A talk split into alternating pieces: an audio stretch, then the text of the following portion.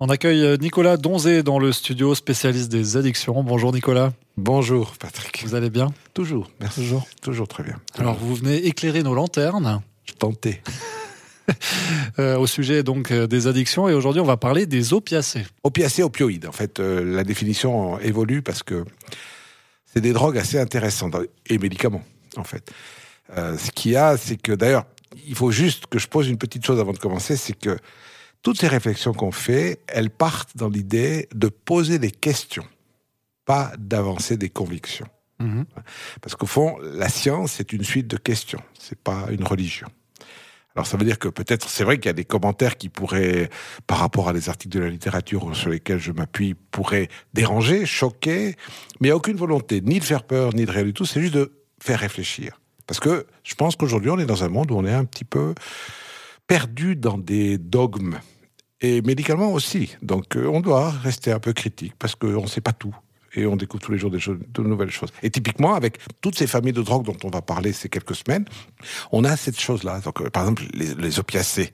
Ben, il faut bien imaginer l'histoire de l'humanité, quoi. Donc, euh, jusqu'à une, c'était 4000 ans avant Jésus-Christ, on découvre le pavot somnifère et on découvre que cette plante, eh ben, elle est intéressante parce qu'elle a des vertus euh, apaisantes, antidouleurs et, et c'est superbe. C'est toujours la nature est riche de plein de substances qui nous nous aident à moins souffrir. C'est heureux.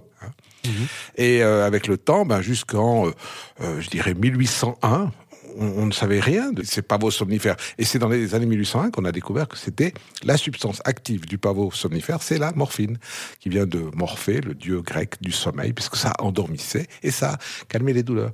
Mais finalement, elle a été très utilisée, cette morphine, dans des situations malheureuses, c'était la guerre, la guerre de sécession particulièrement, où ben, les soldats blessés ont pu, alors ça c'est le côté positif de l'horreur que sont toutes les guerres, puisqu'on n'en sort jamais, il n'y a jamais de vainqueur dans les guerres, on voit maintenant, ils ont euh, pu sauver ces pauvres soldats qui eux sont les vraies victimes de ces douleurs, donc avec la morphine. Et puis le temps a passé, on a commencé à vraiment utiliser ce produit, alors de temps en temps un peu comme produit de de fête. Hein. Mhm. Mais jusqu'en 1970, en fait, on n'a pas très bien compris comment fonctionnait cette morphine. On voyait qu'elle fonctionnait, puis on a découvert qu'elle fonctionnait en agissant sur en fait un système qu'on a dans notre cerveau qui s'appelle le système endorphinique. Donc au fond, c'est extraordinaire. Notre cerveau, qui finalement a repris dans dans le grand magasin que la nature nous donne euh, ben, des méthodes, euh, il a pris euh, les morphines et ça s'appelle des endorphines.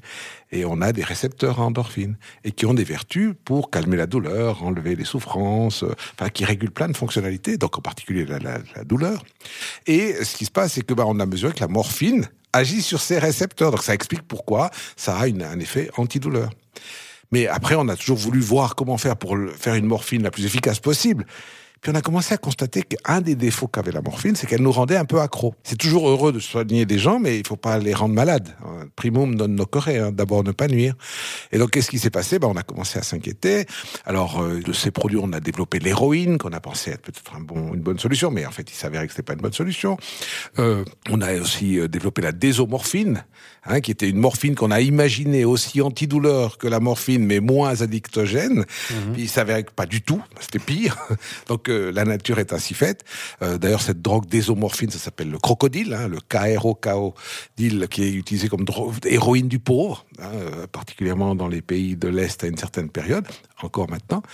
Et puis, euh, on, voit qu'aujourd'hui, ben, la morphine, elle est utilisable comme médicament pour traiter la douleur, mais avec un, risque, disons, de développer des, souffrances, des, des, addictions. Après, ce qui se passe, il faut bien se mettre les choses dans l'histoire, que quand on a des souffrances, qu'on est traité à l'hôpital et qu'on prend de la morphine, elle est régulée. Hein, donc ça veut dire qu'on sait que pendant une certaine période, on va prendre ce médicament, au moins on ne souffre pas parce qu'il n'y a pas de raison de souffrir, puis après on arrête, et puis ça va très bien se passer.